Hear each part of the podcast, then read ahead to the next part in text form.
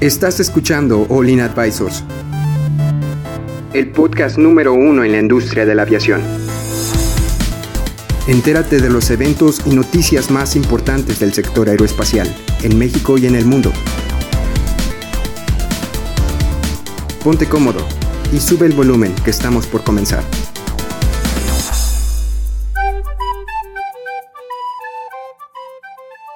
Bienvenidos de regreso al podcast. Estamos, nos acompaña Rolfo Garavito, que le vamos a decir Garavito, que es este actualmente un estudiante de la de la Universidad Autónoma de Nuevo León y está trabajando. De hecho, ¿estás, ¿estás trabajando, Garavito? Sí, ahí eh, en la Facultad de Arquitectura. En la Facultad de Arquitectura como investigador y de, diseño y está haciendo su proyecto enfocado en drones. Esta semana vamos a tratar de enfocarnos en drones lo más posible y también nos acompaña Cristian, que aquí también nos está ayudando a hacer preguntas. ¿Cómo estás, Cristian, el día de hoy? Muy bien, muy bien. Excelente. Muy, muy, emocionado con las preguntas. Listo. Listo para, para continuar esta, esta entrevista, si se puede. Dale. Bueno, Garavito, ya que nos fuimos del tema de cómo obtener la licencia, más o menos cuánto cuesta y el equipo, este, bueno, vamos a hablar un poco más del equipo, de las diferentes eh, categorías de equipo, si se puede decir. Este, ahorita, si queremos hacer un trabajo de fotografía, ¿es muy caro obtener un dron para tener la, ese, ese equipo?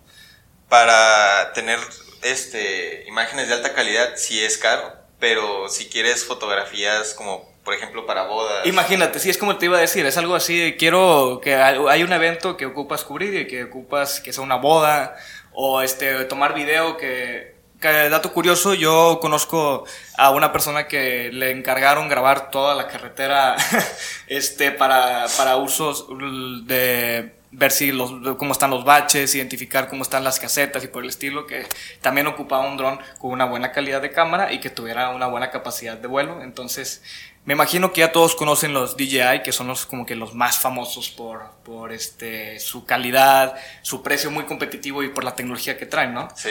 Entonces, Garbito, de la marca, ¿cuál es este de fotografía? Como cuál es el que te gusta a ti, el que, el que más te dice, este me llama la atención por las características que tiene? Pues básicamente DJI absorbe el 90% del mercado de drones, o sea, no hay mucho a dónde irse. Exacto, también es como un monstruo. Sí, es un monstruo. De hecho, drones de otras marcas utilizan este, las computadoras de vuelo de DJI. O sea, básicamente es lo mismo, pero lo único que cambia es, es este, pues la marca. O la, carcasa. la, carcasa. El, fuselaje ahí de que en lugar de que sea un cuadro es un Nexa, pero tiene la misma computadora que un DJI.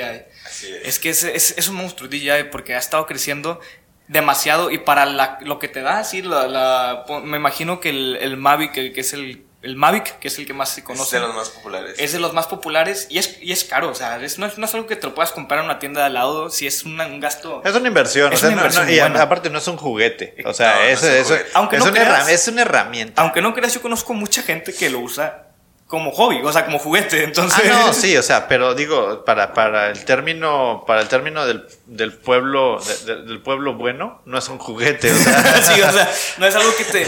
O sea, cuando lo vuelas realmente te da miedo que le vaya a pasar algo, porque es una inversión de como 25 mil pesos. No, más. Yo creo que más, sí, sí, más caro. Como los 70 mil pesos, de verdad. Ah, no, los Mavic. Este... Los Mavic, los Mavic, los, es, es que en la categoría DJ hay un chorro de categorías de Mavic, entonces... Ah, bueno, sí, ¿cuál Mavic? bueno, el más barato creo que sí está en 22 mil pesos. Está, está raro la, cómo, cómo se dividen las categorías de DJI porque los precios van, se van yendo como que exponencialmente según el equipo que adquieras. El más barato creo que conozco de DJI vale dos mil pesos y ese sí es un juguete. Ese que es el, el que literalmente es, no se dobla, pero tiene. está mini, mini. Sí, es mini, es, es este muy, muy pequeño, tiene cámara, lo puedes conectar al teléfono. De hecho, te iba a preguntar, ese, ese drone DJI entra en la categoría de micro, porque de, hecho lo presume la marca, porque dice que. Imaginemos que el límite son 2, 2 kilogramos o 2.5 kilogramos. De, te ponen que el, al lado del dron pesa 1.99. entonces. Tú, ese, ese dron lo puedes volar donde tú quieras y nadie te va a decir nada. Bueno, no donde tú quieras, porque sí hay, sí hay este, espacios muy restringidos. Alrededor de los aeropuertos, por ejemplo, DJI, si tú tienes un... O sea, te cuenta que tú lo vas a volar y, vas, y conectas tu teléfono de alguna manera al teléfono, al, al, al dron para, para ubicarse, y si el dron detecta o se está referenciada el área como un área de un aeropuerto, el dron ni despega. O sea, se sube uh, y luego se aterriza solo. Uh. ¿En serio? Sí, están protegidos. De hecho, o sea, tú para volar en los DJI casi siempre tienes que estar conectado a la nube. y ya trae los mapas este, descargados. Entonces ya, bueno, no, no los mapas, sino como que las áreas restringidas. Con el GPS ya sabe que ahí no puede estar volando. De hecho, estábamos hablando hace eh, en julio o en vacaciones, no me acuerdo que estábamos hablando de cómo DJI ha avanzado lo suficiente en la tecnología, no solo de, de identificación de drones, sino de mapeo, que literalmente, así como tú mencionas, que hay lugares restringidos que descargan los mapas de, la nube y que te, hay un círculo alrededor de los aeropuertos donde, o las áreas restringidas que te, el mismo dron, si estás fuera del círculo y quieres entrar no puedes, ¿verdad? O, o, si estás dentro del círculo que no puedes, tampoco despega. Sí, sí puedes, este volar dentro del círculo, porque hay dos, hay dos círculos. El, el interno, pues que es el rojo, que son los 9 kilómetros, donde ya de plano no puedes. Ok. Y hay otro amarillo que ya, este, no, no recuerdo cuántos kilómetros son, pero ahí te deja volar, pero con precaución, porque te dice de que aquí son trayectorias de aproximación y pasan helicópteros o aeronaves, ¿no? Aquí hay helipuertos, pero puedes volar, pero con precaución. Híjole. Ahora, ¿qué tanto, qué tanto, y en ese mismo sentido, tanto recomendarías a alguien que vuele un dron sin saber volarlo? Nada. no lo recomiendo nada. Eh, te tengo una experiencia, pero quiero que la, que la cuentes tú primero. O sea, cuéntanos este, por qué, por qué nada. Para empezar, porque son equipos muy caros. Este, puedes, las, puedes matar a alguien. Eh, no sé, siempre hay daños a terceros, siempre es muy peligroso. O sea, el, tú cuando levantas un dron nunca sabes si se te va a caer o no. Es una moneda al aire. Es un 50%, es un 50-50 de que se me cae o no se me cae. Ok. Entonces, este. Igual, los DJI se pueden programar, ¿no? Cualquiera lo puede programar, pero ¿qué pasa si pasa algo en, pleno vuelo? Sí, si le falla, le falla el motor. Tienes que moverlo.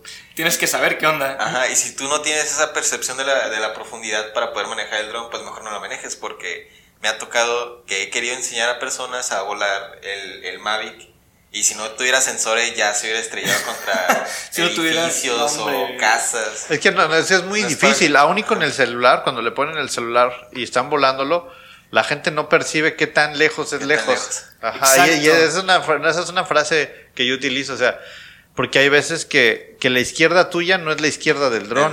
Adelante y detrás no es el, el adelante y detrás del dron. Entonces, el estarlo volando como dices, a una cosa es la automatización. Cualquiera, cualquiera vuela algo automatizado. Pero en el momento que la automatización es pop-out, donde, donde el piloto automático se suelta, ahí tienes que tener la capacidad de reacción. Es igualito que un piloto. O sea, un piloto puede volar su avión todos los días en piloto automático, sube, baja, no pasa nada. Pero el día que tiene una falla en vuelo y el piloto automático se suelta, él debe de estar listo para tomar una acción. Oye, imagínate. Bueno, entonces yo creo que no es tanto que no lo vuelen, pero si no, tomen clases antes de simular. Hay, simuladores de vuelo, ¿no? Sí, hay simuladores de vuelo. Que te ayudan ahí con el mismo control para poder este, saber cómo se siente y saber cómo se vuela, ¿no? Pues básicamente cualquier persona que tenga habilidad en los, video, en los videojuegos ya puede controlar este... Ya tiene una percepción. Ya tiene una percepción de, de los... No sé, del... De cómo se siente, de dónde va. ¿no? De jugar. de hecho, les iba a contar mi historia divertida. Perdón, Cristian, ibas a decir... Dale, dale, dale. Yo, este eh, un saludo a mi primo que, que, se, que perdió una mano al, al Mavic. he conocido a varias, a varias gente que se ha mochado un dedo por prender mal un dron o tratar de agarrarlo. No, no, no, no es bonito. Pero bueno, mi historia. Yo tengo un dron, tengo dos drones, pero uno es de, de carreras, un FPV, digo, por, por tratar de ser novedoso.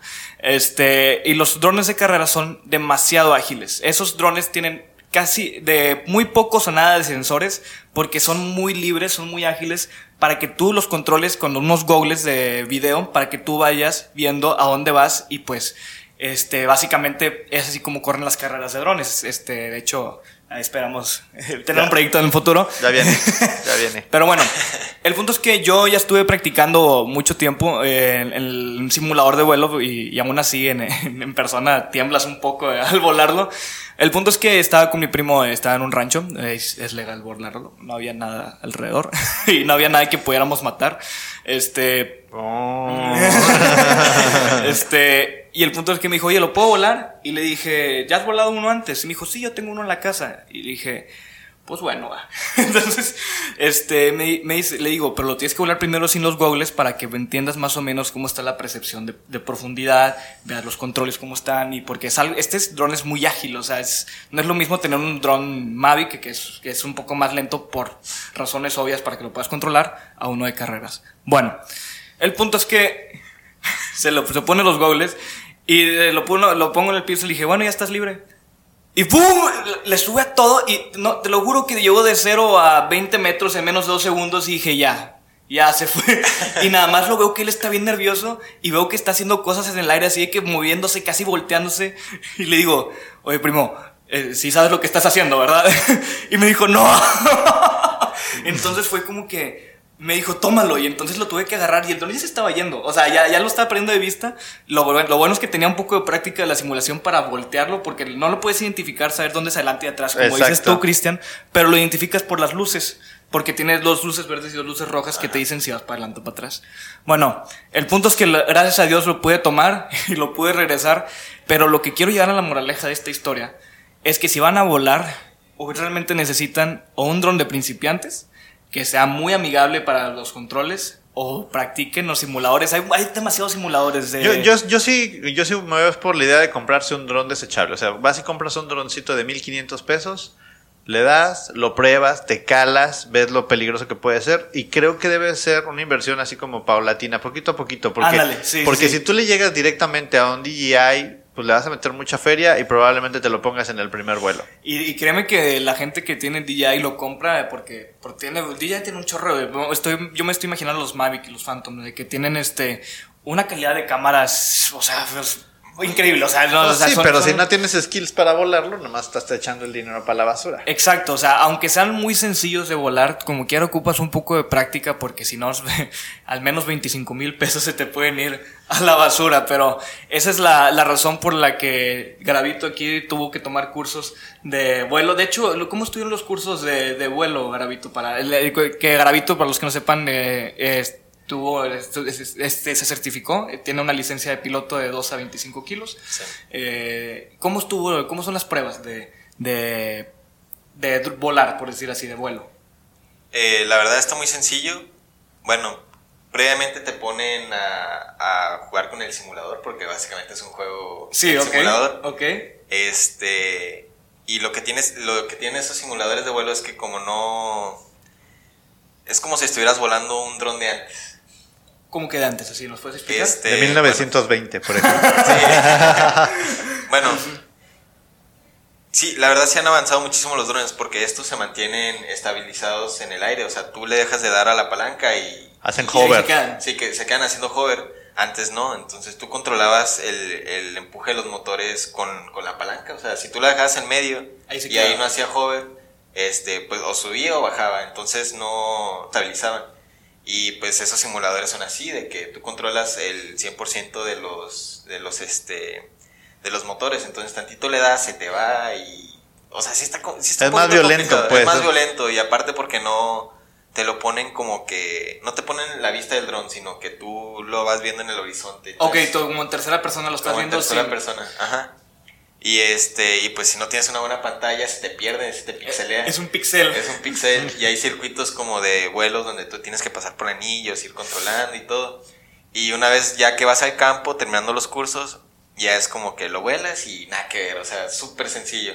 Y pues la verdad, DJI sí es muy amigable para, en cuestión de, de este, Autocontrol. de autocontrol, muy, muy estables, son muy estables, la verdad. Oye, ¿y cuántas horas fueron de simulación? Si, se puede, si me pudieras decir? Simulación, pues, ¿qué serán? Unas 10 horas, yo creo. No es, tan, no es tan intenso el curso, así de que tienes que estar tres No, no es días tan ahí. intenso. Bueno, quién sabe, pues que sí se hayan dividido en una semana el curso de la simulación.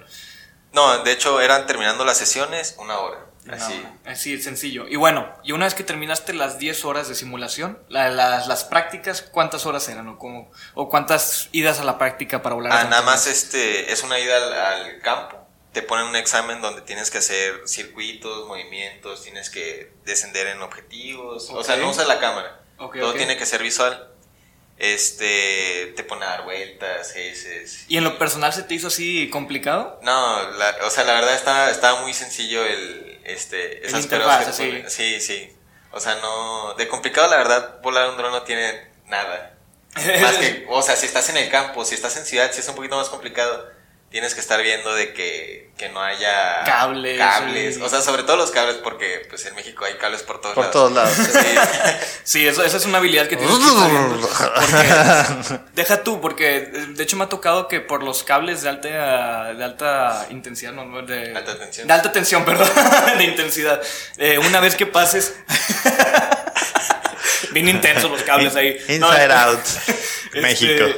Que los que si vas pasando por cables muy cerca de cables de alta tensión puede que el dron se te vuelva un poco loco, ¿no? Se te, Sí. se te el magnetómetro ahí, el giroscopio. Pues se te vaya. simplemente los motores se te pueden apagar, o sea, tú pasas junto a un cable de alta tensión y traen un, traen, pues están generando un campo electromagnético. Ándale. para y si y si se te alinean, te apaga, te puede apagar los motores. Y deja tú, eso lo sabemos nosotros porque ya tenemos un poco de experiencia, pero alguien que se compra un dron nuevo y quiera ir a grabar algo al lado de los cables de alta tensión va a decir, ¿qué rayos está pasando? Y ahí es como se les fueron 25 mil pesos. Pero aún y que sepas, yo, si tengo un dron, lo primero que haría es tratar de pasar en medio de los cables. O sea, ah, vamos a ver si pasa. O sea, sí, porque se pone muy difícil. Un día de esto estaba viendo las noticias aquí en Monterrey y traían un dron. Ya ven que el puente atirantado aquí tiene como un orificio en medio, ¿no? Sí, sí, sí. Entonces el, entre- el, el del noticiero le dice al del dron, dice, oh, qué padre se ve el puente atirantado. Oye, ¿y podrás pasar con el dron por el medio del hoyo? Y ¿En así de- el otro así de... Ni de broma. y del otro dice, ¿por qué no lo intentamos, compañero? Dice, no, sí, tal vez en otra transmisión. Y yo creo que por dentro estaba así de que este... Este vato no, no, sabe sabe de qué qué es lo está que- hablando. Bueno, de hecho, ahorita este, ya, se, estamos llegando al límite del tiempo de esta sección. Este, yo creo que los que les sigan interesando hablar con nosotros, con Cristian, conmigo, yo soy Adrián, de hecho creo que no lo dije al principio. Este, con Garavito, nos vamos, vamos a seguir este, cambiando de tema el siguiente capítulo. Bueno, muchas gracias por acompañarnos y nos vemos la siguiente.